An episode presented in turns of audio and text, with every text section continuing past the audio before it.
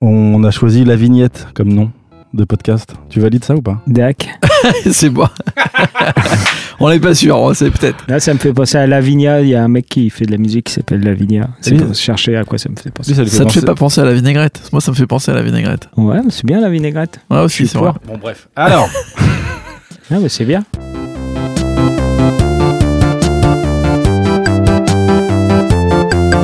bienvenue dans ce premier épisode de La Vignette, le meilleur podcast de bande dessinée. Le seul, non Bah, on n'en sait rien. On n'a pas trop fait de recherche euh, sur le sujet en vrai, mais euh, en tout cas, c'est un nouveau podcast sur la bande dessinée. Ça sera probablement le meilleur. Moi, je, suis... je pense que c'est déjà le meilleur là. Là, en deux minutes, je pense qu'on est déjà les meilleurs. Et on a le grand plaisir de recevoir comme premier invité David Snug. Est-ce que ça se prononce comme ça? Ça se prononce comme ça et les gens qui disent Nug, euh, ça m'énerve. Putain, on a eu du pot alors. Ouais, Ouais, c'est pas joué à grand chose. Comment on peut te présenter, euh, David Snug? Est-ce qu'on peut dire que tu es à la bande dessinée franco-belge ce que les Tugs sont euh, à la chanson française? C'est marrant ça parce que euh, je me comparais pas aux Tugs moi, mais euh, c'est je j'ai vu des concerts quand j'étais petit, mais le des trucs de un peu de merde de variété. Et le premier concert qui m'a mis une claque à 16 ans, c'était les Tugs. Bah tu vois, j'étais bien tombé. Ah, ouais, t'es bien tombé. Mais ils chantent en anglais, moi je fais de la BD en français. C'est vrai que tu fais de la BD en français. Par contre, les Tugs, ils ont fait tout le temps le même morceau du début à la fin. Ça voudrait dire que j'ai fait tout le temps euh, la même BD du début à la fin. Quoi. Alors première question. non, j'oserais pas dire une chose pareille. On t'a demandé de choisir euh, trois bandes dessinées qui ont compté pour toi. Ouais, Est-ce que tu peux nous, nous dire quelle était la première euh, ouais. C'était. euh, euh, attends, c'est. approximative. J'arrive pas à le dire, c'est ça qui est chiant. Approximativement de Lewis Trondheim. Mais c'était. qu'a compté pour moi dans quel sens Financièrement? Financièrement, pas du tout. ça n'a pas du tout. Non, dans le sens euh, qui m'a donné envie de faire de la BD, ouais. Par exemple Mm. Ouais. C'est une bonne façon de compter pour quelqu'un, hein, ou en tout cas pour un auteur de BD. Ouais, c'est ça. Je sais plus l'année où c'est sorti, mais. Eh ben, je vais te dire ça tout de suite. 94, je dirais, un truc comme ça, non? C'est pas une des toutes premières BD de. Là, je vois sous mes yeux en octobre 2002, c'est peut-être pas ça, si? C'est possible? Ah, bah, c'est peut-être possible alors. Euh, Je pensais que c'était les années alors, 90 quand même. Ça démarre bien ce Ouais. podcast. Ouais, on est, on est confonds très, avec, très euh, bien préparé. Je confonds avec les, les carottes de, de Patagonie. Ouais, c'est peut-être plus vieux. Mais en fait, bon, euh, en gros. euh, Est-ce que tu peux nous parler de cette BD déjà Nous ouais. raconter cette BD C'est Lewis Trondheim, hein, que je sais pas si on présente pas, quoi. C'est lui qui a fait la Pinot, tout ça. C'est un des pionniers de l'association. Ça raconte un peu la, vie d'un atelier d'auteur de BD, euh, mais de BD alternative euh, de l'époque. Et en fait, euh, jusque 94, même si ça c'est sorti peut-être en 2002, je ne sais plus. Avant, je détestais tout, je détestais euh, la BD, je crois. Ah ouais Enfin, c'est pas que je détestais la BD, mais euh, T'as quoi T'as presque la vingtaine? en 94, Ouais. j'ai 15 ans. 19 19. ouais. et demi. Et tu dessines déjà ou pas du tout? Et ouais, ouais, j'ai, en fait, j'ai fait un bac d'art appliqué parce que je dessinais tout le temps. Et je suis arrivé euh, dans ce bac d'art appliqué à Caen. Alors que je venais de, la- de ma campagne, ça. Et euh, je me suis retrouvé avec beaucoup de gens plus ou moins euh, métalleux, heroic fantasy, et qui dessinaient tous comme des dieux et, et qui adoraient les BD euh, que je n'aimais pas trop, euh, les Lanfeust, les trucs comme ça. Là. Ah ouais. T'aimes pas Landfest Non, c'est, c'est, on va arrêter là. C'est marrantise. Et bah, tout, fait, tous les trucs hyper bien dessinés avec des mecs hyper musclés et des filles en, en maillot de bain de peau, tout ça. Et Mhm. vraiment, ça m'intéressait pas. C'était euh, pour moi, c'était associé à ce truc de technique, Ouais. hyper technique, un peu comme les métalleux. Pour moi, c'est la BD, c'était ça, c'est tout. Je m'étais pas plus intéressé au truc. Et quand je suis arrivé à la fac d'art plastique, là, je me suis retrouvé carrément à Rennes, dans un autre univers où c'était que des plasticiens. Fallait pas leur parler de bande dessinée, tout ça. Et en parallèle, j'ai découvert l'association. D'accord. Mm. Donc, euh, et pour moi, c'était un peu comme, euh, enfin pour moi, pour tout le monde, mais c'était un peu comme euh, la nouvelle vague dans le cinéma ou euh, les Sex Pistols dans le rock, quoi. Ça a tout Mhm. pété euh, dans l'univers de la BD et c'est devenu un truc euh, beaucoup plus facile d'accès. Mhm. Enfin, surtout, c'est ce truc de autant les BD, les BD, euh, on va dire, Heroic Fantasy, tout ça, c'est un truc, tu te dis c'est pas pour moi, autant euh, les trucs de l'assaut, j'ai pris approximativement, c'est chez Cornelius, mais je trouve que ça résumait bien ce, ce truc. Carrément. C'est un truc qui donne, moi qui m'a direct donné envie d'en faire euh, aussi, quoi. Ça me paraissait plus inaccessible. C'est vrai que moi, c'est la première fois que je vois une BD où on voit un mec qui vraiment parle de ses galères de dessiner une BD en fait. Ouais, bah voilà, c'est ça. En fait, c'est vraiment le médium qui est fait pour parler de, je trouve, de, de ton quotidien, de ta vie perso et tout. quoi. Mais si t'aimais pas la BD avant de faire les arts appliqués, qu'est-ce qui t'a donné envie de dessiner alors? Ah bah, je- j'aimais bien dessiner. Je sais pas, j'ai toujours dessiné quand, depuis que je suis né. Waouh, c'est hyper, Je suis né avec un crayon.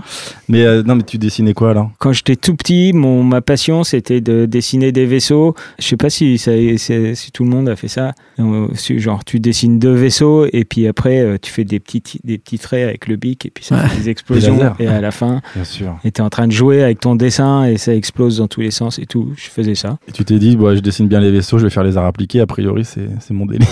J'étais au collège, du coup, le, je, je branlais rien, mais de rien.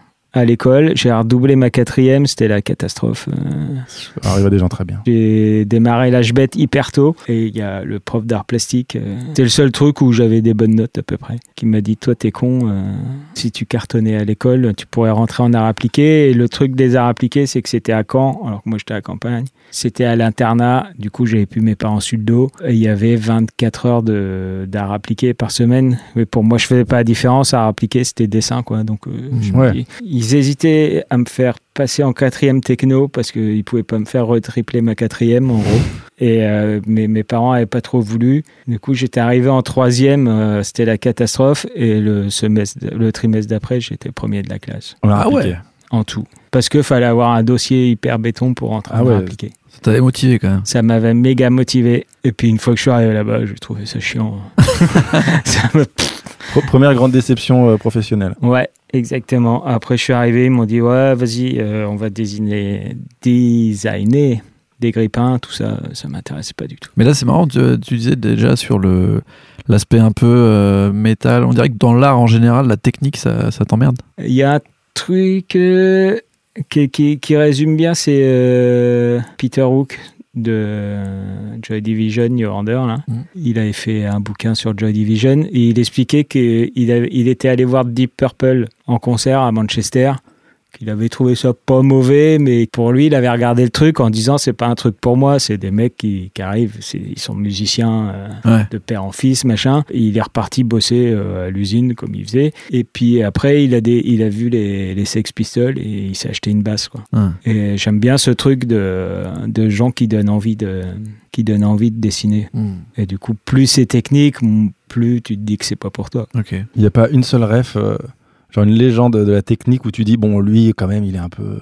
On a tous notre petit, euh, tu sais, notre plaisir, plaisir coupable, quoi. En dessin, Ouais. oh, bah il y a des trucs hyper, euh, ouais, des trucs genre euh, Charles Burns ou même Robert Crumb. Mais un, un Mobius qui fait normalement l'unanimité chez tous les dessinateurs, toi, c'est pas. J'ai jamais lu de Moebius. Ouais. Enfin, je, je crois que je saurais même pas te citer euh, le nom d'un bouquin de Moebius. Et Tintin, non Parce qu'en fait, le podcast, il est, à la base, c'était censé parler de Tintin. Normalement, on parle que de Tintin. Toi, D'accord. Tintin, ça te... il parle que de Tintin. en je, fait. je ne, je ne lis que Tintin, donc. euh. Ok, et ben moi j'aime bien Tintin. Ah Ah, bah, euh, c'est quand même un, un bon dessinateur, Hergé. C'est un bon dessinateur, mais il y a ce truc de ligne claire euh, minimaliste qui, si tu dessines un peu, tu te dis ouais, je vais pas passer, euh, je vais pas passer euh, trois jours à dessiner le décor quoi. Hmm. Si je veux faire de la ligne claire, un truc comme ça. Après, dans, dans son travail, il était quand même très accompagné avec une grosse machinerie qui est. on, Ouais, est- on est loin du punk, quoi. Ouais,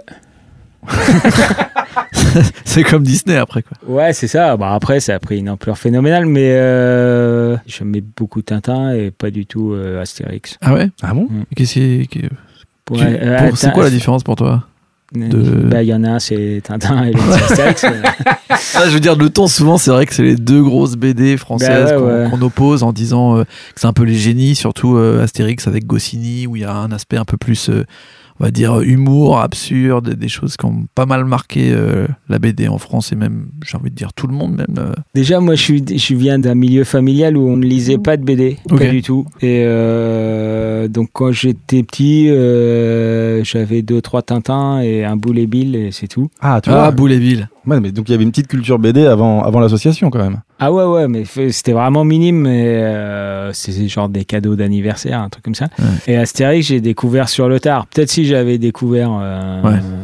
tout gamin, j'aurais peut-être kiffé, mais. Et sur le tard, je c'est quand même de la BD à gros nez, euh, avec des bastons de beauf. euh, c'est vrai que c'est c'est bien beauf, moi je trouve quand même. Il y a deux, trois bons gags quand même. Ouais, sûrement, si tu cherches. hein. Ah, mais je trouve ça très cool que t'aimes pas Astérix, c'est bien. Ouais, c'est c'est un parti pris. Mais euh, ce qui est intéressant aussi, Ouais, c'est il y a aussi une provocation. hein. C'est- J'aime bien dire que j'aime pas Astérix. Ouais, bah, j'aime bien que tu aies bien dire que t'aimes pas Astérix. Ouais, mais Bah. je, je le dis pas que je. Enfin bref. Ce qui vient après ce que tu dis dans l'association, t'as raison, euh, je suis d'accord avec toi qu'ils ont ramené aussi un autre style de- d'écriture et un autre style d'humour, je pense, qui a influencé aussi plein de gens. Est-ce que tu considérais que toi, ton style de bande dessinée, c'est autobiographique et humoristique? Bah, je. je euh, En tout cas, je- c'est le point commun des trois BD. euh, de Ouais, c'est ça. Un ouais. peu, ouais. Mais j'ai pas, j'ai pas euh, fait autre chose que des trucs euh, autobio, je crois. Hmm. À chaque fois, ça s'éloigne peut-être un peu, mais euh, Bah, mon fils, ma baston, j'ai- j'espère pour toi que c'est pas, c'est pas complètement autobiographique. tout est vrai. Sauf que j'ai pas eu d'enfant. Ouais. Mais sinon, tout est vrai. Ah. Euh, non, mais voilà, ça part toujours de- de- d'un principe euh, autobio. Il y, a, il y a une vieille BD là qui était 64 ans en 2039 où euh, je fais de l'autobio d'émancipation, ça se passe en 2039, tout ça. Ouais. Bah, je trouve que la BD c'est idéal pour ça, l'autobio. Et c'était quoi l'humoristique Ouais, Je sais pas trop la comédie, de toute ouais. façon.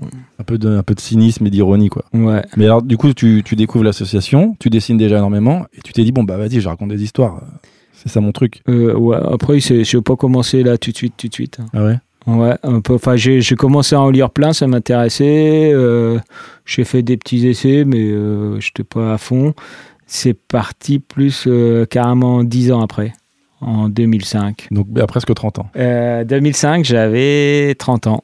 Je suis né en 75. Ouais. Et ouais, ça ne rajeunit pas. Donc, à 30 ans, tu, tu te dis, bah, vas-y, euh, Je suis arrivé à Paris pour bosser dans une salle de spectacle en banlieue à Marly-le-Roi, donc pas les banlieues pauvres. J'habitais à Paris, je prenais un train de banlieue qui avait une heure de train. Au début, j'ai commencé par bouquiner comme tout le monde, et puis euh, comme je faisais ça tous les jours, ça me faisait deux heures euh, de perdu. Je me suis mis à dessiner dans un cahier des BD où je parlais de ma autobio, et c'est sorti euh, à l'époque en livre. qui est tombé dessus? Qui, s'est dit, ok, ça va sortir? Voilà, un truc qu'il faut jamais faire quand on démarre dans la BD, c'est je glandais au boulot, j'étais tombé sur un site internet où il, y avait- il référençait tous les éditeurs indépendants de l'époque, pas tous, mais la plupart, il y avait un lien avec un mail et j'ai envoyé un mail groupé avec euh, avec mes planches. Bah, alors, ça, ça c'est une bonne idée, Et finalement. euh, ouais, il y a eu deux éditeurs qui m'ont répondu. Bah, trop bien. Et euh, du coup, j'ai pris les enfants rouges parce que c'est ceux qui donnaient plus de sous. C'est vraiment une bonne raison, je trouve. C'est la meilleure Ça raison. hein. s'appelait- Ça s'appelait Je suis très déçu par ton attitude. C'est une histoire courte, plus ou moins autobio. Là, tu te dis, ok, c'est. Bah, quand t'as un bouquin d'édité, ça te motive quand même quoi, Hmm. à en faire d'autres. Quand tu fais des trucs pour toi et que personne les lit. Et... Ouais, surtout 2005, c'était pas. Ouais, si, 2005, ça devait être la grosse période des blogs, ça, non? Ouais. crois, hein. Bien moment, Skyblog? Je n'avais pas un Skyblog, moi. C'est vrai qu'il y a eu ces grosses périodes où ça. Tout le monde faisait de la BD, là. Ouais. Mais euh, un bouquin, c'est quand même un, un truc, ça fait plaisir. Du coup, t'en refais un deuxième, troisième, et puis après, tu fais plus que ça, quoi. Est-ce que tu vis de la BD aujourd'hui? Oui et non. Tu parles beaucoup quand même sur ton compte Instagram de, du RSA. Ouais, non, j'ai fait pion, mais c'est- Alors, faites pas pion à mi-temps quand vous êtes au RSA, parce qu'au final, on gagne pareil. Ouais. Donc, ça sert à rien, autant pas bosser. J'ai fait pion à mi-temps pas un moment, mais sinon, ouais, ça fait peut-être euh, pas loin de, de 10 ans que j'étais au RSA. là. Et en fait, euh, en parallèle, je fais de la musique avec euh, un groupe qui s'appelle Trotsky Nautique. Bien où sûr. On est deux.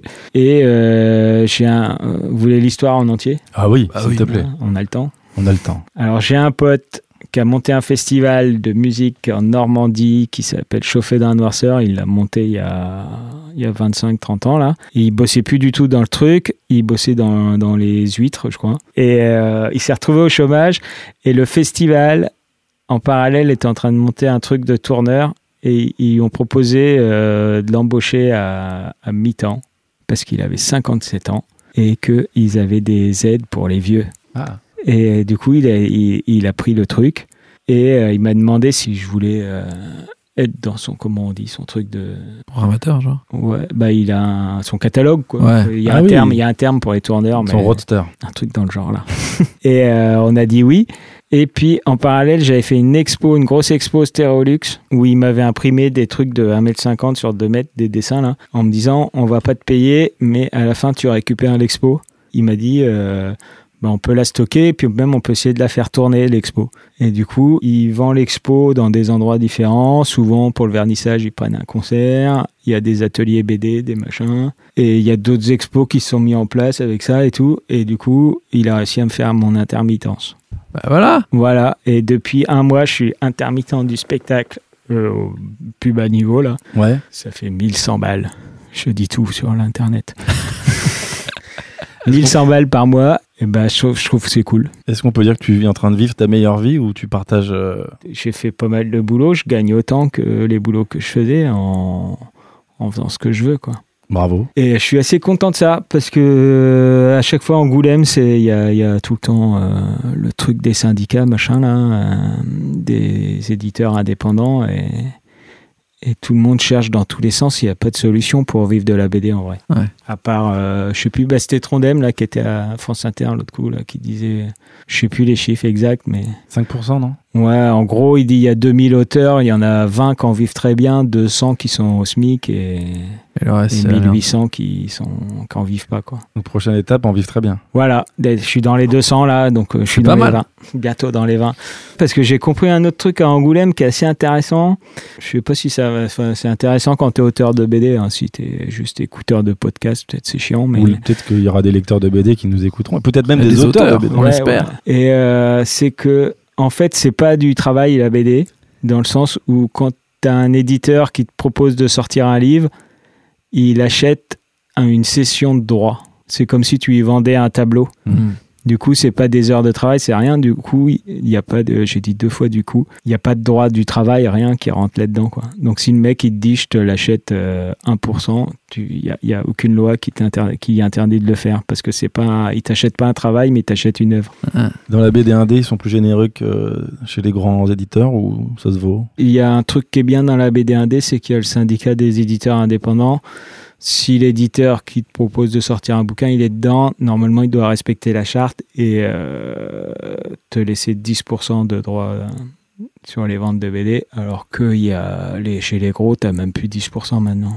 Enfin, à part si il y a de ça touffe, mais Mm. il y en a que ça descend des fois à 6-7% Est-ce que, que, tu dois partager avec ton coloriste et ton scénariste. t'as pas de coloriste, toi? Moi, je fais tout tout seul. Ça, ça réduit les coûts déjà. C'est uniquement à cause de ça. Mais là, j'ai vu que ton- ta dernière BD avait été rééditée. Ouais. Donc, c'est bientôt la villa euh, au bord de la plage. Bientôt au bord de la plage, euh, en tente quechua. Bon. Euh, ouais, Et- non, elle est rééditée, c'est cool. Et Trondheim, alors, pour revenir à nos moutons, tu l'as rencontré? Je, peux- je peux Euh, redire une petite information, parce que j'ai vérifié approximativement, c'est donc euh, sorti en recueil en 93-94, j'avais pas trop faux. T'avais Et après, juste même. le premier, la première fois qu'il a été édité, avant que ça soit chez Cornelius, c'était en 98.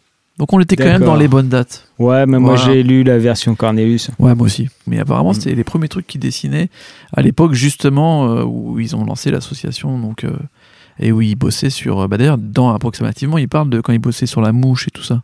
Ouais. Donc, euh, c'est dans les années 90. Mais c'est- Tu l'as rencontré? Non, Ok. je l'ai vu. Hein? Je l'ai vu de loin dans Et un tu, tu festival. suis un peu enfin, Il est pas devenu trop mainstream par rapport à ton éthique de, de punk rocker? Ouais. C'est pas une question piège. hein. Si, bah, je pense que c'est, il a une production de ouf et que les trois quarts, ça doit être, ça a l'air horrible, mais Si demain il te propose de, de dessiner Donjon, tu, tu dis quoi? Je dis, je pense pas qu'il va me proposer. je me pose pas la question et non, je pense pas qu'il propose. Il faut le connaître, quoi. Je crois. C'est histoire de, de potes, euh, donjon, j'ai l'impression. Ouais, de ouf. Mais je sais pas, j'avais cru comprendre qu'il avait proposé à Boulet euh, avant, avant de le connaître vraiment bien en disant bah il dessine pas trop bien, lui il ferait un bon dessinateur pour Donjon. Ouais, c'est possible, mais c'est Ouais. des mecs qui sont déjà hyper établis ou des gens qui se connaissent euh, Ouais, dans l'esprit. Ça se trouve, et ça, ça, ce sera toi le prochain. Non, parce que. Je sais pas si c'est. euh, Ouais. pour- non, je- alors j'ai pas, j'ai pas de- d'infos en tout cas à ce niveau-là. Non, mais je sais pas si ça me ferait envie. Faudrait que tu dessines. Après, des- j'aimais bien, je, je crois que j'avais lu le, le truc de, où il disait comment il avait démarré Donjon, euh, qu'en gros, il se faisait un peu chier et qu'il cherchait un truc à faire. euh, puis à s'étonner lui-même, du coup, il a pris le truc euh, le plus à l'opposé de ce qu'il aimait bien, et, et c'était l'heroic fantasy, et, et il a commencé le truc sans connaître les codes. J'aime Ouais. bien ce truc-là. Ça te brancherait de partir dans un truc complètement long Pas de faire, par exemple, ta version de l'Onfus 2.3 que tu, que tu détestes autant? Bah, euh, je pense que c'est un peu ça le principe. Ouais. Il a dû faire un- une version de l'Orpheus de 3 et ça a donné.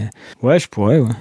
Je sais pas. Ça t'amuserait, tu crois Ou pour, pour l'instant, non, tu préfères raconter tes, tes Mais avec ce principe là de, de Trondheim, là, de machin, avec un pote, on a voulu faire du reggae parce que vraiment, On- Vous détestez on, ça on est bah, détesté, non, mais euh, on Pas n'écoute d'affinité, pas quoi. et on sait pas comment ça marche et ça a donné euh, de la merde. hein. ça a rien donné du tout. Il fallait mettre des trucs en contre-temps, on n'a jamais réussi. Quoi. Ouais, le contre-temps, c'est toujours Mm. compliqué. Ouais. Mais c'est pas un principe que tu, euh, que tu appliques à tes dessins pour l'instant. Non. Beaucoup de noms pour l'instant. Cette première émission. Ouais, c'est ça. Mais alors, tu nous dis que tu lis euh, Trondheim.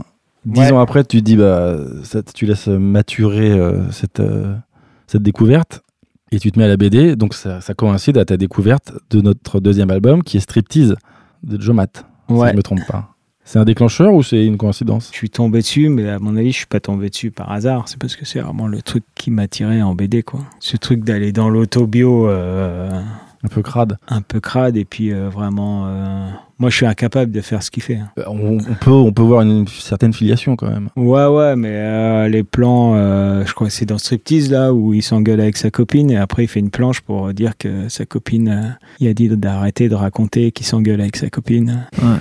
il y a un moment. euh, et après, la troisième planche, c'est euh, sa copine qui lui prend la tête parce qu'il faut qu'il arrête de dire. euh, et que s'il continue, elle va se barrer. Et il continue à raconter. Et au final, elle se barre. Et au final, elle se barre. hein. Mais je sais pas- pour ça, mais elle se barre Ah. à un moment. Est-ce qu'il l'a cherché? Hein, hein. Peut-être un peu. Ouais. que Dans l'impudeur, tu veux dire que c'est- c'est peut-être trop? Ouais, moi, je crois que je suis pudique quand même. Tu te dessines tout nu quand même de temps en temps. Ouais, ouais. Et pour les gens qui connaissent pas, comment on décrirait euh, striptease Comment on décrirait le style de Jomat? Ah, le style de Joe Matt. Ouais. Bah, c'est la BD américaine euh, noir et blanc, euh, classique, quoi. Est loin de Spider-Man par exemple. Ouais, ouais, ouais, la BD underground américaine euh, dans la lignée de Crumb. euh, Hmm. il a quand même assez de technique en dessin. Et euh, c'est, il va au fond du, de l'autobio, quoi. Il parle beaucoup de son addiction au porno Ouais, et euh, au cul en général. ouais. Euh, Est-ce que tu penses que c'est celui peut-être euh, qui était le plus loin sur ce sujet? Quand il raconte euh, qu'il fait des. Parce que c'est des trucs, euh, c'est assez vieux, quoi. C'est, enfin, c'est sorti en France dans les années de. Je sais pas trop. Ouais, 90-2000, moi, je Ouais. me rappelle de celle-là. Je ne donne pas de date parce que je risque de me tromper encore une fois. Ouais. Et donc, quand il, quand il explique qu'il fait des montages de VHS pour enlever les acteurs mâles, parce que quand il se branle, il aime pas voir un autre mec en train de baiser. Ça te fait rire. Moi, ça me fait rire. Et en même temps, tu, tu, tu, quand tu lis le truc, peut-être il bluffe, on sait pas. hein. Moi, je ne connais pas perso. Mais euh, tu es persuadé qu'il l'a vraiment fait. Quoi. Bah, je disais euh, en off à Slack que j'ai lu l'interview de lui euh, en 2016 où il y avait quelqu'un, un Français, qui prenait des nouvelles justement parce que il est, ça fait quelques années qu'il n'avait pas fait de BD. rien, ouais. Et euh, une des questions c'était est-ce que cette addiction au porno est toujours euh, active Est-ce que tu te branles toujours? Et en gros, il lui disait bah je pense que oui. Enfin genre je pense que je vais jamais m'arrêter de branler à part quand je serai mort en fait. Et à un moment il lui dit mais alors quel est ton quelles sont en ce moment tes actrices et tout? Et il sortait que des actrices euh, actuelles. Donc ça veut dire qu'il est quand même vraiment encore dedans, tu vois. de c'est un ouf. mec pointu. Ouais ouais. Ouais, ouais, ouais, Et il expliquait tout son truc au rapport du corps de la femme euh, et euh, qu'il arrive à comprendre maintenant de plus en plus qu'on n'arrivera jamais à atteindre la perfection, mais qu'il est toujours euh, dans une consommation euh, du corps de la femme et c'est toujours en fait les dernières qui viennent d'arriver qui sont ses préférées jusqu'à ce qu'elles soient changées par d'autres en fait. Donc il a ce côté très visuel du porno. Et il avait, il avait énormément de, de choses intéressantes à dire sur l'évolution du porno parce que pour lui il pense que ça n'évolue pas, que c'est juste la société qui a évolué avec Internet et le fait qu'en fait les gens regardent le porno différemment parce qu'ils y ont énormément plus accès. Et pour rejoindre Ouais, ce qu'il disait, ce que tu disais sur les VHS et tout, il a refusé d'avoir Internet pour pas avoir autant d'accès que ça.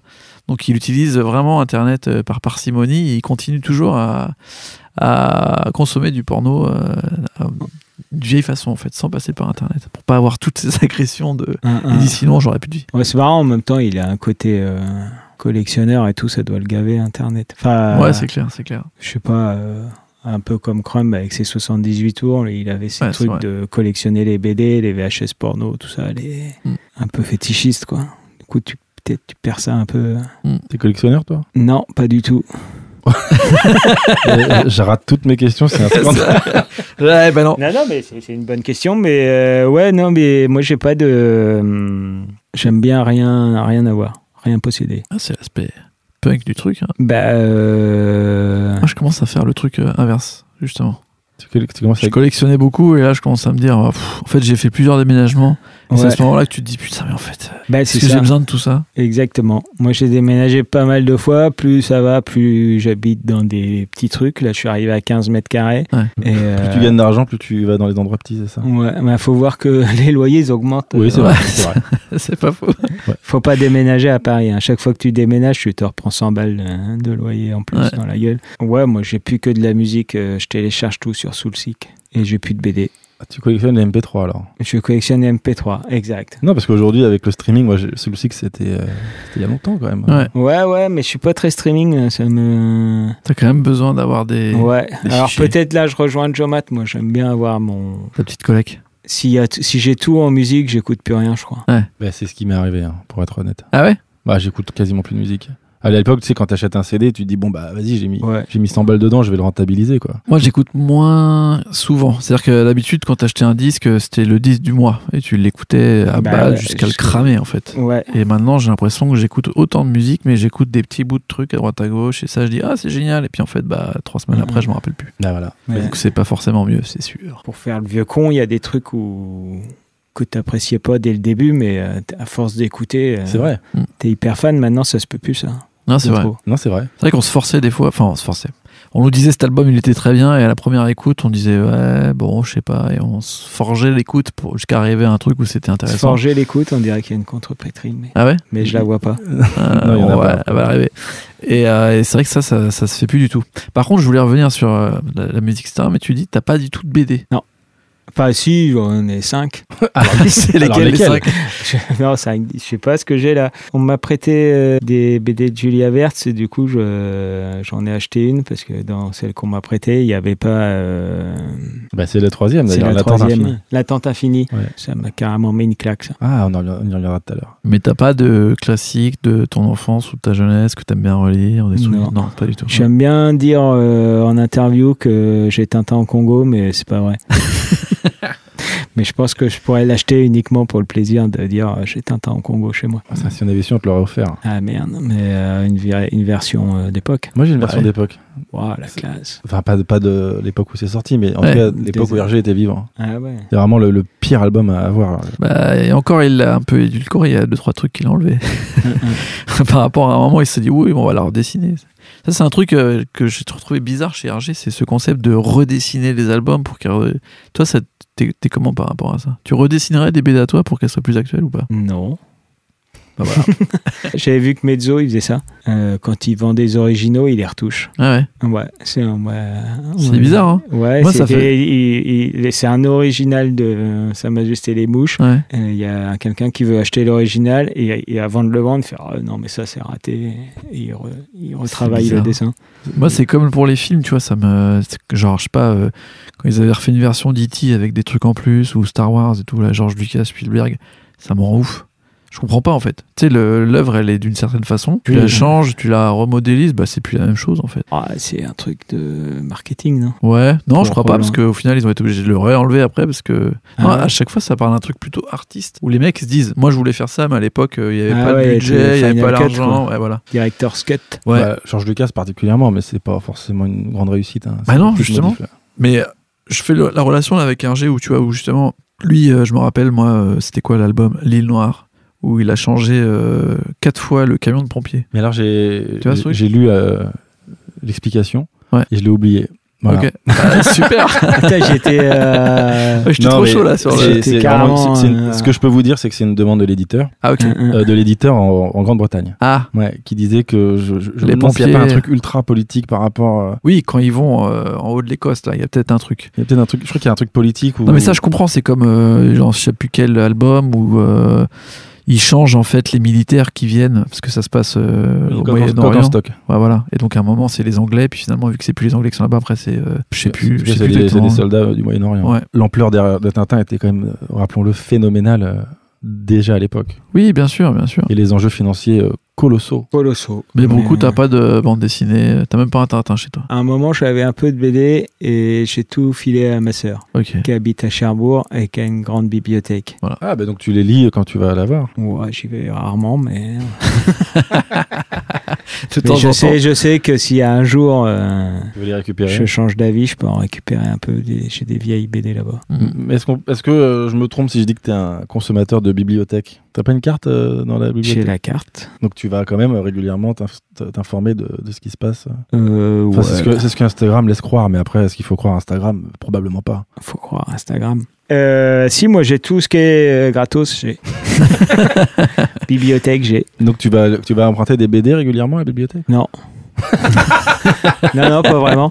Euh, non, t'inf- j'y vais. J'aime bien aller bosser à la bibliothèque. Ah d'accord, c'est juste pour avoir un- une table, une chaise et un... Bah ouais. Maintenant, là, je dessine sur une tablette euh, Samsung Et Galaxy Tab 4 Sur quel logiciel alors? Sur euh, Sketchbook. Tu fais tout dessus? Bah, je fais tout, tout le dessin, ouais, et puis après, euh, je, quand je rentre chez moi, je mets ça dans Photoshop. J'ai Et- vu que tu avais eu une petite panne euh, électronique pendant le confinement et que tu étais revenu à Ouais, la et plume. je suis revenu. euh, Ah, à la plume, je sais pas, ou au stylo en tout cas. Ben, en fait, euh, euh, ça a changé ma vie.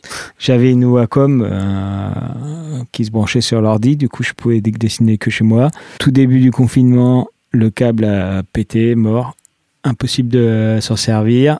Et j'ai commencé à dessiner sur du papier à, à petits carreaux, parce que le seul truc d'ouvert c'était le monoprix en bas de chez moi, avec un stylo à la con. Et j'avais cette tablette là qui me servait pas pour dessiner, qui servait pour regarder euh, le Arte. Comme Joe Matt. Et euh, ça me manquait ce truc de pas pouvoir. euh, Dès que tu rates, tu peux pas faire euh, CTRL Z, vous faites pomme Z, vous, j'ai l'impression. Ouais, on est très Moi, commandé. je suis plus CTRL Z. Ou agrandir. Ouais. Parce que je commençais à être vieux et je vois pas très bien, il me faut des lunettes, tout ça. Et du coup, je, dis, je, vais, je me suis dit, je vais essayer avec cette tablette. Avant, j'avais commencé à dessiner sur le papier à carreaux. C'est mortel le papier à carreaux pour faire de la perspective cavalière. Du coup, j'ai scanné une feuille que j'ai mis en fond. Et ça me fait comme si je dessine sur du papier à carreaux, mais je peux euh, revenir en arrière et zoomer dedans. Donc ça ça- a vraiment changé ta vie alors. Avant le confinement, euh, je, dessinais que chez moi. Et maintenant, je dessine quasiment partout sauf chez moi. Donc on, on peut dire que tu fais partie de la team Perspective Cavalière et pas de la team Perspective euh, Iconique. iconique. Perspective Cavalière, c'est rare quand même dans la bande dessinée. Euh. Ouais. je sais pas. Ouais, ça revient au truc du début, quoi. Les, les gens qui, faisaient, qui, font, qui se font chier à faire des perspectives de ouf, euh, Ouais. quasi du dessin technique, quoi. En art appliqué, quand j'étais en art appliqué au lycée, on faisait du dessin technique. Ça s'appelait du mode conventionnel de représentation. Ouais, déjà, bon, rien que le nom, il a l'air chiant. Rien que- ouais, et c'était, euh, il te donnait un plan d'une église, par exemple, et il fallait la mettre en perspective. Et tu, tu, tu mettais 4 heures à écrire un papier avec des règles. hein. Et après, tu rendais le truc et tu avais fait deux tâches. Et le mec, il te disait, ouais, c'est dégueulasse. ça m'a un peu euh, vacciné de, de ce genre de truc. Anti-technique, quoi. Je sais pas, je pense que, par exemple, euh, Anouk Ricard, elle doit faire de la perspective carrière. Je sais pas souvenir d'une perspective. Ton troisième choix aussi, je pense. Julia Verte. euh, Ouais. Et ouais, et ben en fait, ça, ça tombait un peu au même moment là. Et euh, je me suis demandé, mais je crois, en fait, peut-être ça dépend des planches, mais je- à un moment, je me suis demandé si elle dessinait pas sur du petit, du, du petit papier à carreaux, du papier à petits carreaux. Ah, Et euh, je sais pas trop. Et alors, un mec comme euh, Striptease, j'ai oublié son nom. Je suis Matt. Il t'influence dans l'autobiographie, ça c'est clair, mais dans le dessin. À une époque, ouais, là, je commence à me lâcher un peu de. Le, dernier bouquin, Dépôt de bilan de compétences, il m'a influencé pas mal. Ah ouais? Lui, il fait du 8 cases, alors moi, je fais 6 cases pour pas que ça se voit trop. Qu'est-ce que, que je peux pomper? c'est vraiment la raison. Non, le, le 6 cases, c'est le classique, quoi. Hmm. De, dans les petits formats. Ouais, ouais, il m'a influencé, ouais, si. Dans le, les... Mais lui, je pense qu'il dessine euh, au pinceau, à la plume, quoi. Alors que je pense pas qu'il ait une tablette. euh, ouais, C'est un- internet, le mec.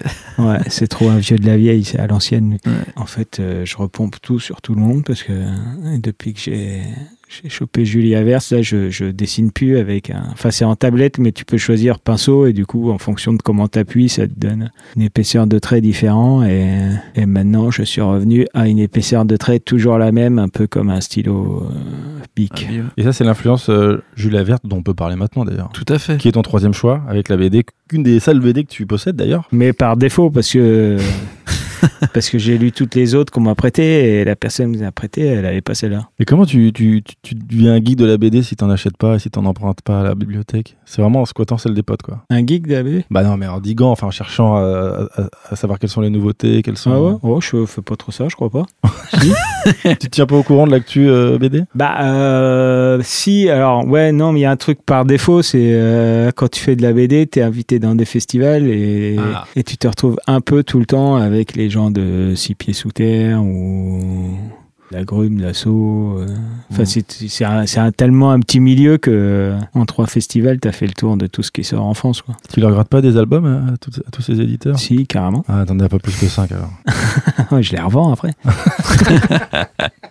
Donc Julia Verte, on est à quelle époque quand ça sort? Ouais, il y a 10 ans, je pense. non On est vraiment très nul en date dans ce podcast. C'est sorti en 2012, non Ouais, c'est du Euh, direct. Hein. 2012. Ça sort en effet en 2012. Voilà. C'est- En tout cas, la version américaine. Bah, moi, je viens de découvrir là. Je suis hyper déçu d'ailleurs parce que je, je me suis abonné à son Instagram et, euh, Elle poste pas grand et chose. on est en 2020 et euh, par rapport à ce qu'elle raconte dans son livre là, elle poste que des photos de son bébé qui vient de naître. On en a rien à foutre.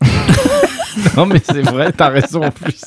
Je me suis Ah, fait la réflexion. Ouais, j'ai dit putain, mais c'est la déception quoi. Ces BD, c'est des trucs où euh, euh, la tente infinie, c'est un peu tous ses boulots, euh, tout. euh, C'est génial. hein. Moi, Ouais. je l'ai lu parce que te- tu, tu, tu l'as cité, je le connaissais pas. C'est Ah, vraiment, ok. c'est vraiment exceptionnel. c'est professionnel ici. Ouais. Ça bosse. Mais ouais, parce que moi, j'achète des BD, euh, Ah, j'en collectionne. Il sait plus quoi en foutre. Il va commencer à les filer à sa sœur. Ouais, je pense. Et puis il est à ma soeur si tu veux. Ouais. C'est joli le Cotentin en plus. On se ferait une petite bibliothèque spéciale. Ben, je sais plus ce que je disais. Ouais, si, euh, ouais, ouais. Donc c'est vachement c'est des rapports à- au travail, à ses problèmes d'alcoolisme, à sa maladie. La masturbation aussi. Et, oh, moins que Joe Matt, quand même. mais plus que Tintin, par exemple. Ah bah ouais. Mais moins qu'Astérix. Ça Euh, t'a mis une claque, ça, quand tu l'as lu, alors. et, et vraiment, et puis il y, a- il y a le truc euh, New York, euh, je sais pas quoi là, où euh, elle raconte sa vie à New York, comment elle cherche un appart, comment ça, ça te parle direct quoi. C'est Paris en x10 quoi. Est-ce que c'est un succès que, que tu envies, par hasard? Julia Verte? Ouais. ou- Oui, je sais pas. Je me suis pas posé la question. Non, parce que c'est, si tu veux, je- dans ta façon, en tout cas, c'est comme ça que je le perçois en tant que lecteur. Il y a quand même un truc un peu de. J'en ai rien à foutre, je fais ce que je veux, je, je vais pas obéir au code juste pour. Enfin, j'ai envie de faire ce qui me fait plaisir. Et en même temps, ah, quand on, quand on fait de la BD, j'imagine que l'objectif c'est d'être lu. Ouais. Et en même temps, c'est un, un peu le syndrome Nirvana, c'est-à-dire que tu, tu veux que tout le monde écoute ta musique, mais quand ça arrive, bah. c'est quoi. Ouais. pas forcément, mais. Ouais, je suis pas- là, je, ça va, là, j'ai passé les 27 ans, je suis tranquille. Oui, c'est vrai, t'es Ouais. Je parle de Euh, Nirvana parce qu'effectivement, tu as un très bon album qui s'appelle La vie est trop Kurt. Il y a une case où on, où on voit Kurt Cobain dans tout l'album. Mais le, le diffuseur euh, qui présente le livre dans les librairies quand, avant que ça sorte, là, il a il, celui euh, de, du Sud-Ouest, que je, je le connais, donc je le cite. Il s'appelle Julien. Il a, il, a, il a fait toutes les librairies Sud-Ouest en disant que c'était une biographie de Kurt Cobain. C'est vrai? Il m'a dit, j'en ai placé plein. Mais les gens vont bien voir que c'est pas une biographie de Kurt Cobain. Je dis, Ouais, les libraires, ils s'en foutent du moment qu'ils les vendent. Ils les ont vendus? Ouais, celui-là, ça va bien marcher. ouais. Pas autant que le dernier, qui est, qui est, qui est mon Nevermind. ouais, le dernier marche bien. Bah, c'est vachement lié à. C'est Nada Édition, là. Et euh, ils m'ont vraiment fait chier. Ah, ils t'ont fait faire des, beaucoup de modifs? Et euh, sur le moment, ça des fois, il y a eu des fois où je dis putain, mais oh, c'est ma BD et tout, mais à la fin, je me suis dit putain. Alors, c'est de quel ordre les modifs que Bah, demande un Dord, euh, il me dit ouais, ça c'est pas drôle, ça, ça, c'est Ah ouais. trop, trop moraliste. ami Ah ouais Essaye de refaire ça. C'est la première fois qu'on te faisait Ouais. un retour aussi. Genre, euh, genre les trucs, genre on sait que tu peux faire mieux. Ah ouais. Et donc tu dis bah non, c'est bon, c'est très bien, ça, ça me va comme ça. Mais je crois que j'ai ce problème-là, moi, de faire, je fais, une, je fais le truc, bah vraiment le, à l'extrême opposé. Après, euh, putain, j'ai oublié le nom. Mon fiston, ma baston, c'est exactement le contraire, quoi. Est-ce qu'on peut euh, remarquer que tu as oublié le nom de, de ta propre euh, BD Ouais, exact. Ou on peut couper, ça dépend. Et euh, mon fiston, ma baston, c'est exactement euh, l'effet, le truc inverse où, où je suis parti à la première case jusqu'à la dernière. J'ai fait hyper rapidement. Et, Justement, c'est quoi ton process d'écriture pour une BD comme euh, Mon fiston, ma baston? Et ben, le- alors le process le- sur mon fiston, ma baston, c'était parti des carnets du Pérou de Fab Caro. Autant dire qu'on voit pas bien le rapport. Non, pour l'instant, non. Quand j'ai lu le carnet du Pérou de Fab Caro, j'étais dégoûté parce que je déteste voyager, je déteste les carnets euh, de voyage. Lui, pareil. Et lui, il a eu l'idée de faire un faux carnet de voyage où tu te rends compte, euh, enfin, je sais pas si vous l'avez lu, mais tu te rends compte au bout de quelques pages qu'il a jamais foutu les pieds au Pérou, quoi, qu'il raconte que des conneries. Et du coup, quand j'ai lu le truc, je suis putain, mais pourquoi j'ai jamais eu l'idée? Et euh, mon fiston, ma baston, c'est, j'ai fait ça il y a deux ans, j'avais 42 ans. Euh, j'avais pas envie d'avoir d'enfant, je pense que j'aurais jamais envie d'avoir un enfant. Du coup, je me suis dit, eh, mais ça me fait penser à Carnet du Pérou, je vais faire une BD où j'ai un enfant. Est-ce que c'est un pamphlet euh, féministe? Exactement. Tu t'écris une trame, tu te fais. euh, tu Ah non, bah, celui-là, non, il y a que dalle. Celui-là, il y, avait juste cette idée-là. Je suis parti à la première page. euh, Tous les jours, tu publies une page d'ailleurs, si mes souvenirs sont. Au début, ouais, j'ai arrêté au bout d'un moment. Parce que. non, j'ai arrêté. euh, mais je sais pas pourquoi. J'ai arrêté, euh, mais carrément presque à la fin, j'ai arrêté. À la fin, il y avait plus personne qui lisait, quoi. Et les éditeurs, ça les saoule pas de ce genre de process, justement, de partager les pages euh, tous les jours sur Instagram ou sur Facebook? Ça dépend des éditeurs et du truc. Là, par exemple, mon fiston ma baston, ça avait pas un grand intérêt parce que comme c'était à suivre, bah, si tu si tu suivais pas euh, au départ avec des gens qui suivent et puis les gens ils arrêtent de suivre au fur et à mesure, Hmm. mais il y a personne qui reprend en cours. Ce qui fait qu'à la fin, il n'y a plus personne. Enfin, il y a que les hardcore qui ont vraiment envie de savoir la fin et qui, plus ils avançaient, plus ils se doutaient que ça allait être n'importe quoi à la fin. Donc, Oui, euh, on, donc, euh, on comprend vite ça. tu comprends vite que ça- c'est c'est- c'est- c'est n'importe quoi. Donc, euh, il n'y avait plus personne qui lisait sur Internet. Mais là, ce que je publie tous les jours, euh, en ce moment, depuis, depuis septembre, on va dire, 2019 à peu près, là, ça va sortir euh, en janvier, normalement, chez même pas mal. Et ça va s'appeler DAC, Justement. Déconstruction de l'analyse constructive. Ah, alors, donc, tout, Le nom a été trouvé après. toutes le- les réponses euh, qu'on pourrait qualifier d'antipathiques à tes fans euh, sur les réseaux sociaux, c'est c'est juste en fait du teasing pour ton prochain album. Tout à fait. non, ça c'est un truc, c'est parce que euh, je postais des BD et puis euh, tu vois bien, il y a des gens, ils- n'importe quoi que tu fasses, ils veulent rentrer dans la polémique. euh. Ce qui est étonnant, c'est que comme tu es très productif, donc on Mm. pourrait assimiler, assimiler ça pardon, à une espèce de générosité, de vouloir euh, partager euh, ce que tu as à dire. Mhm. Et en même temps, c'est vrai que, alors effectivement, il y a des gens qui viennent polémiquer sous, sous, tes, sous tes planches, mais il y a aussi des gens qui viennent euh, complimenter ou poser des questions, euh, comme on est en train de le faire. Et peu importe leur question, la réponse est toujours la même, DAC. Ouais. Est-ce qu'il n'y a pas un petit paradoxe euh, qu'on pourrait expliquer? Euh, euh, non, on peut pas l'expliquer. Non, mais tu vois ce que je veux dire, c'est Ouais, ouais, on, sent que tu as envie de partager, la- et c'est hyper cool d'ailleurs, parce que moi j'adore. Et en même temps, t'as pas tel, as envie de partager, mais pas plus que ce que tu proposes, quoi. Bah, moi, ce qui m'intéresse, euh, par exemple, Facebook, je, je peux, j'en peux plus là. Vraiment de ce truc de polémique permanente. Là. Et euh, là, j'ai tout le temps 4990 amis à peu près, parce que j'en vire un peu pour que s'il y a d'autres gens qui veulent. euh, parce qu'on a le droit de ça, on a jusqu'à 5000. ouais. ouais. Mais euh, je me suis désabonné de tout le monde. C'est que sur ma page Facebook, il n'y a que moi. Quand j'ouvre Facebook, il n'y a que mes posts. C'est le réseau antisocial. Quoi. Mais d'un autre côté, c'est quand même... euh, si tu fais de la BD en ligne et que tu partages pas sur les réseaux sociaux, autant dire que autant la garder pour toi parce que personne ne va la voir. Enfin, ça pouvait marcher à l'époque des blogs où il n'y avait Ouais. pas de réseau et du coup tu, tu faisais des flux RSS pour suivre des blogs de BD mais maintenant c'est fini puis personne ne fait ça. Du coup j'ai ce Facebook il me sert juste à poster mes, mes BD. À la fin là même je trouvais que ça avait une influence sur ce que je racontais. Par exemple, euh, il y, a- il y a eu la période où où il y a des trucs anti, euh, avec que, que des vidéos de flics qui tapent des mecs là. Ouais. Et euh, moi, je serais plutôt. Je serais plutôt d'extrême gauche euh, à suivre tout ça. Et il y a un moment, c'était tellement, euh, il y en avait tellement partout que que ça me que ça me rendait fou. J'avais ouais, quasi envie de défendre les keufs. Quoi. Ah oui, tu voulais pas en arriver là. Et je voulais pas en arriver là. et me retrouver avec euh, avec Soral et Dieudonné, je sais pas. Ouais, c'est vrai. Ça peut aller très vite. Et ça va vite. hein. C'est pas forcément une ambition qu'on souhaite. euh, Ouais. Ouais, ça, je trouvais que ça influençait dans mes BD. J'étais vachement revanchard ou truc comme ça.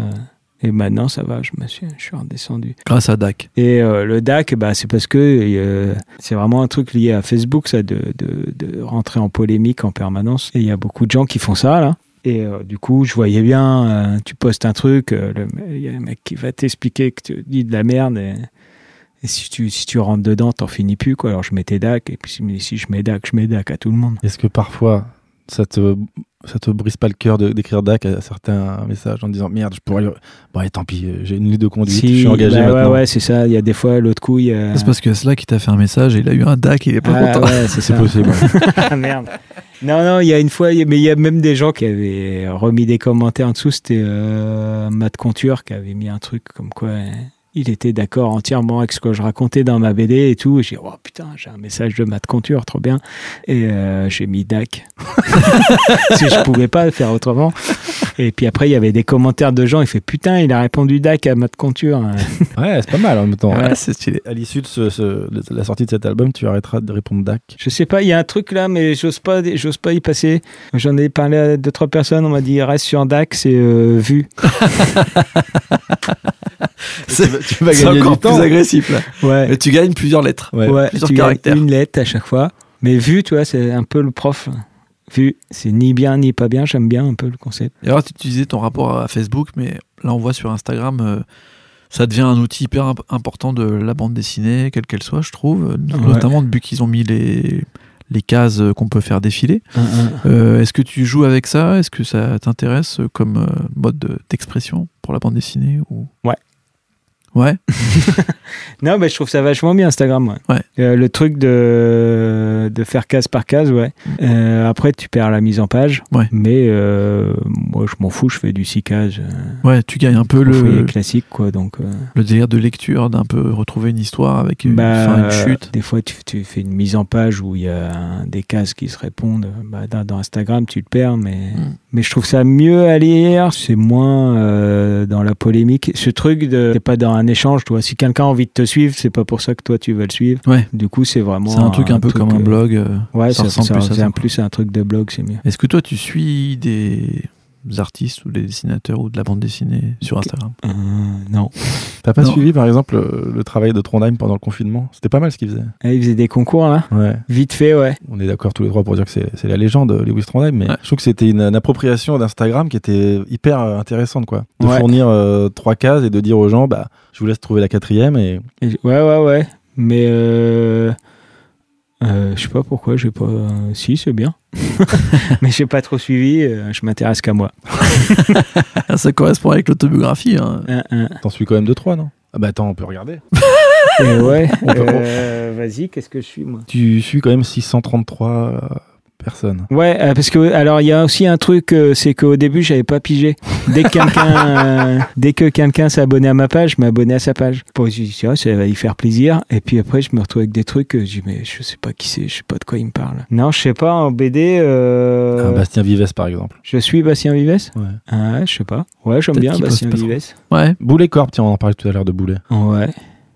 Euh, pff, ouais, je suis pas vraiment, vraiment. Euh, Il y a un moment, je, je lisais ses blogs, ouais. Ouais, c'était un des premiers quand même à, Ouais, à ouais. inonder euh, la toile de, de ces états d'âme. euh. C'est carnet. Mm, Le seul truc que je suis, c'est euh, que mais ce je suis, je sais même pas pourquoi, c'est euh, c'est le Thé- Théo Grosjean là. Ah ouais. L'homme le plus flippé du monde. Ouais. Je l'ai rencontré il y a pas longtemps, lui. Ah ouais. Alors il est. Il est vraiment flippé. Hein. Ouais. Ah ouais, de ouf. Mais il y a un truc touchant, je trouve, dans ces. dans Bah, il y a un truc touchant et en même temps je pige pas parce que c'est tout le temps la même histoire depuis le début.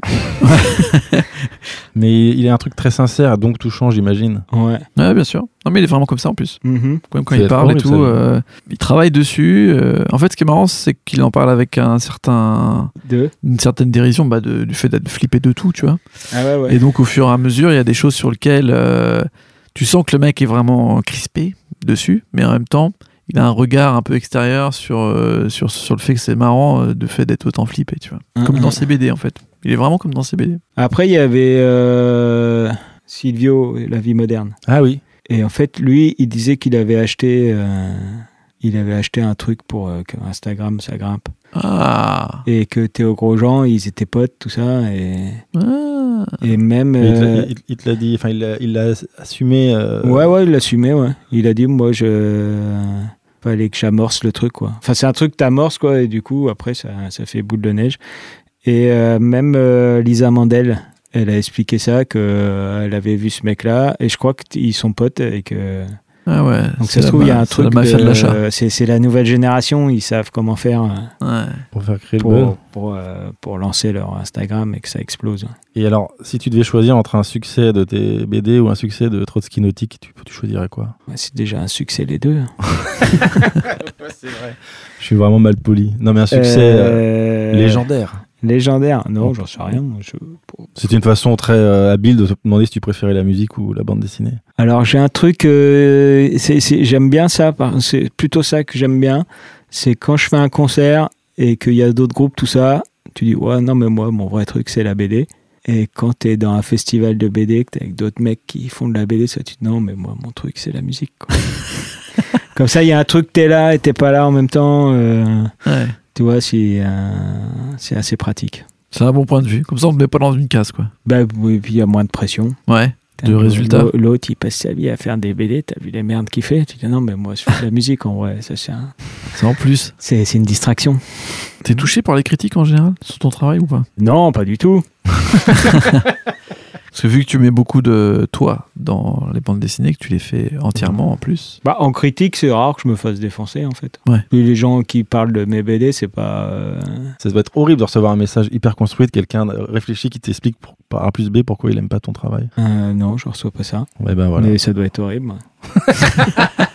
Il y a des trucs marrants, c'est euh, des fois quand tu postes une BD et que c'est partagé, après c'est partagé, repartagé, mais que toi tu as toujours accès parce que, je sais pas, et que là tu vois les commentaires, on, on fait, ah, on n'en peut plus de ce mec-là, il nous fait chier avec ces trucs pas drôles.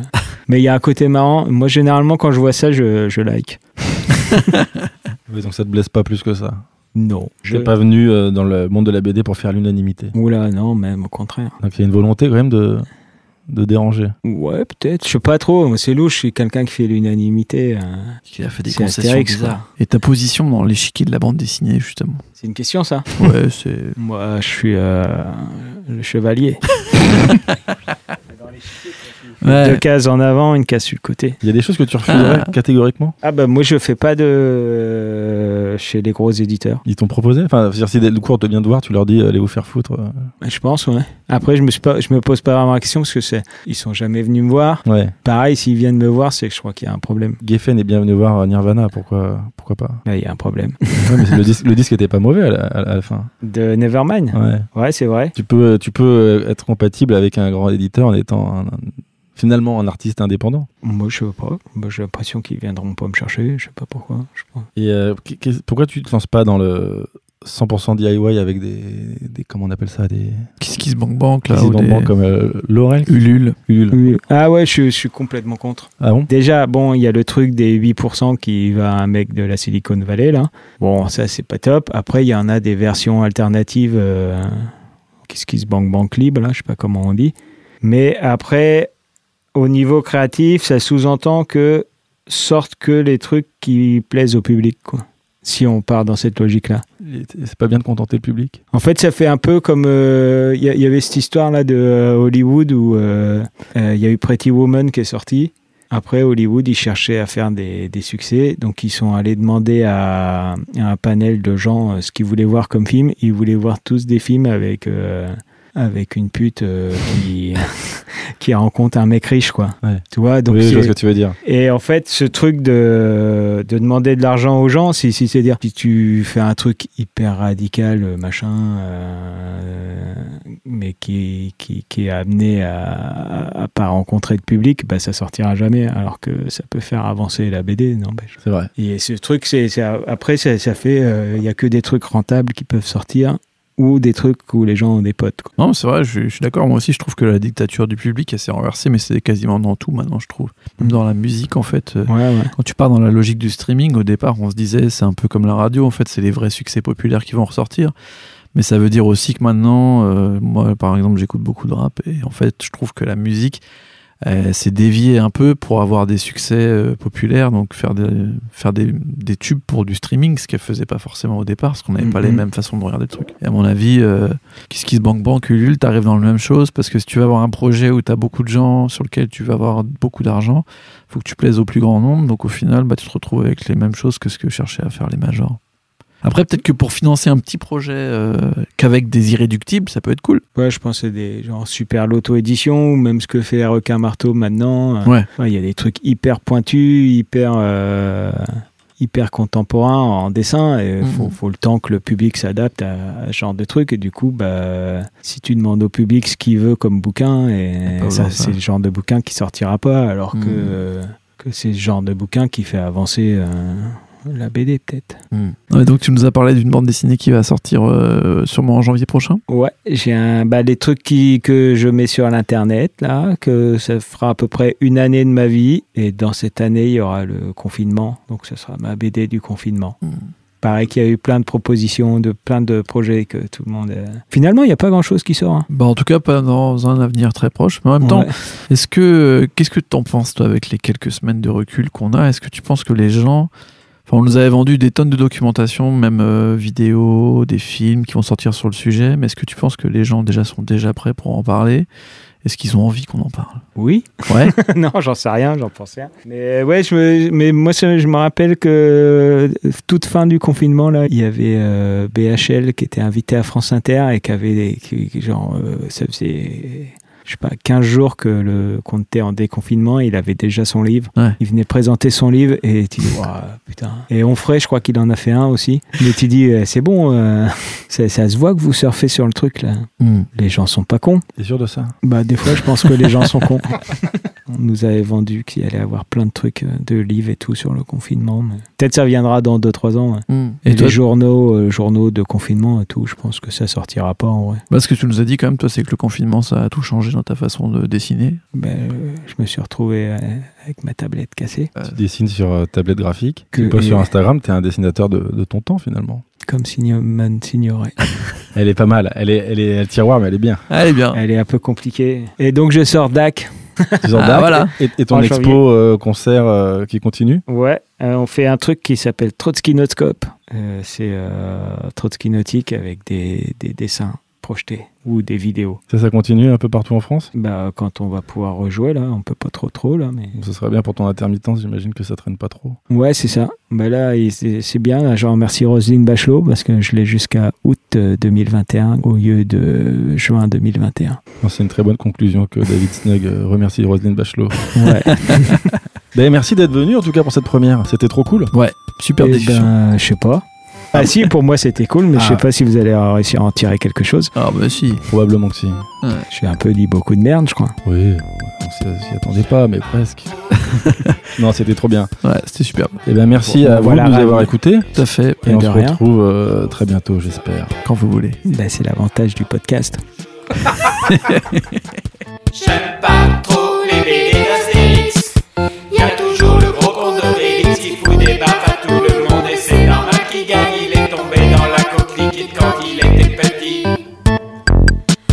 J'aime pas trop les BD d'Astérix.